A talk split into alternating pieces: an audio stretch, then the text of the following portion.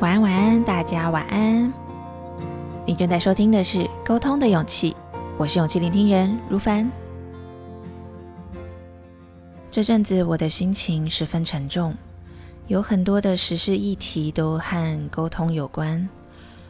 我有很多的话想说，但我知道，无论是 Facebook 或是 Podcast 的频道，我表达出来的内容有多少人看，或是有多少人听，我都正在影响着大家。所以我花了一些时间，好好的沉淀自己，沉淀了愤怒和不满的情绪。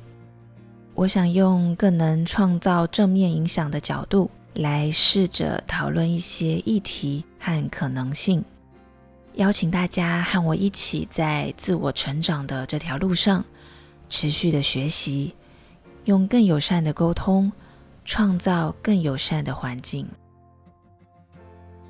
今天想要优先聊的议题是某位小儿科医生在他的 Facebook 写了一篇文章，坦诚他打小孩。整篇文章是以他身为照顾者的角度书写而成，而被照顾者，也就是受挨打的小孩子们，他们的想法则是由德州妈妈没有崩溃的 Facebook 以及嘎老师的 Facebook 协助书写出来。欢迎大家都去浏览这些文章，用不同的角度去看这件事情的经过。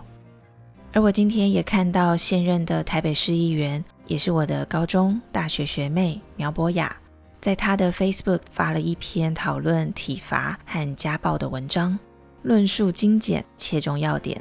非常欢迎大家直接到他的 Facebook 浏览完整文章。苗博雅在文章中提出了这几个问题，邀请大家一起来想看看：如果大学生或研究生荒废了课业，或者写论文摆烂，教授可以打学生吗？而如果在职场中，员工一直重复出错，老板可以打员工吗？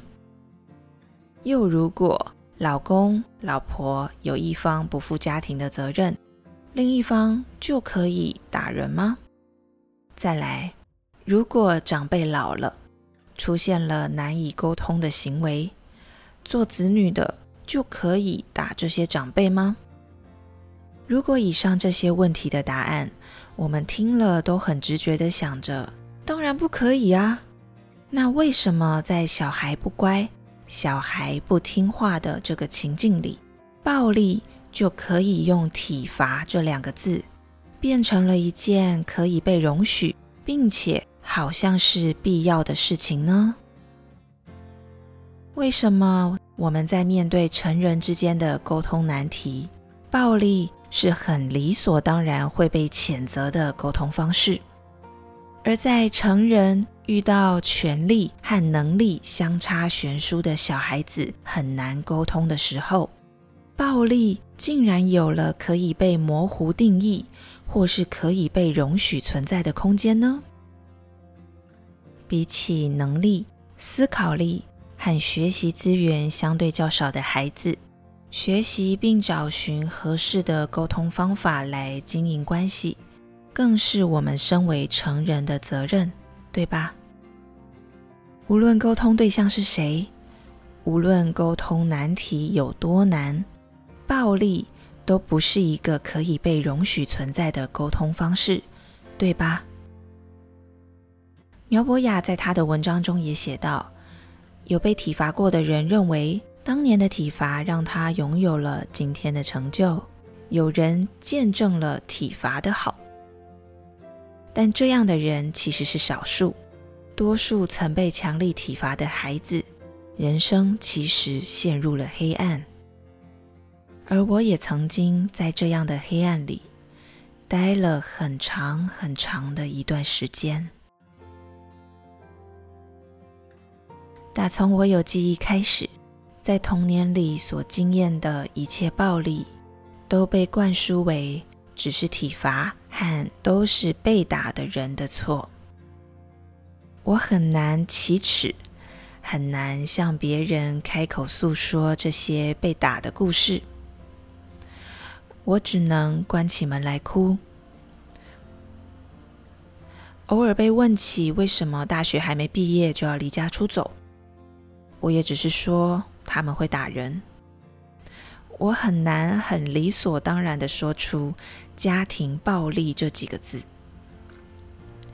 因为在我长期活在内心的黑洞里，我一直都觉得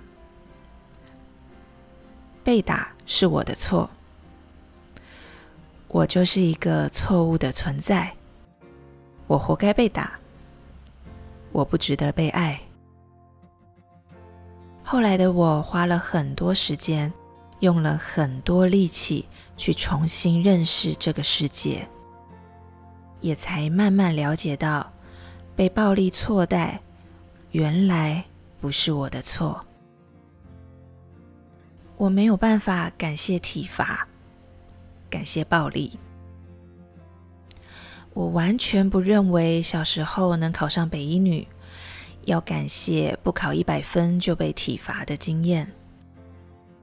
我完全不认为做人处事周到、很懂得顾全大局要感谢童年有被暴力管理。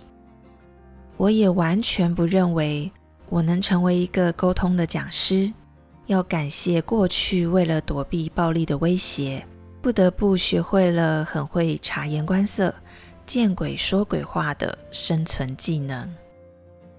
我不会感谢这些暴力，我会感谢的是，在我被负面经验和恐惧阴影笼罩的时刻，遇到的每一个给予我善意和支持的温暖，是这些力量和宇宙的安排。让我活下来，才有机会能成为现在的自己，这个我更喜欢的自己。而如果可以，我更想拥有一个不用活在暴力阴影之下的童年。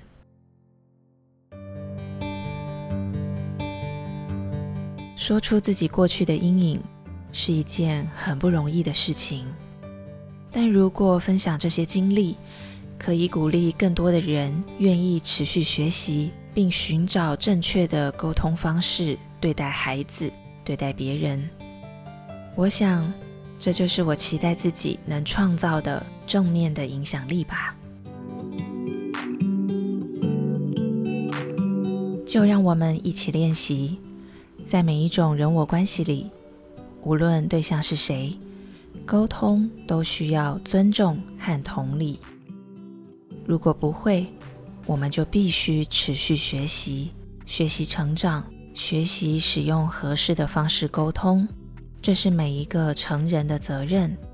无论沟通对象是谁，绝对不能使用暴力。我是勇气聆听人如凡，让我们在空中陪伴彼此，累积勇气和信心。持续学习沟通，绝不使用暴力。祝福大家迎接新的一周，拥有好心情。我们下期节目见喽，拜拜。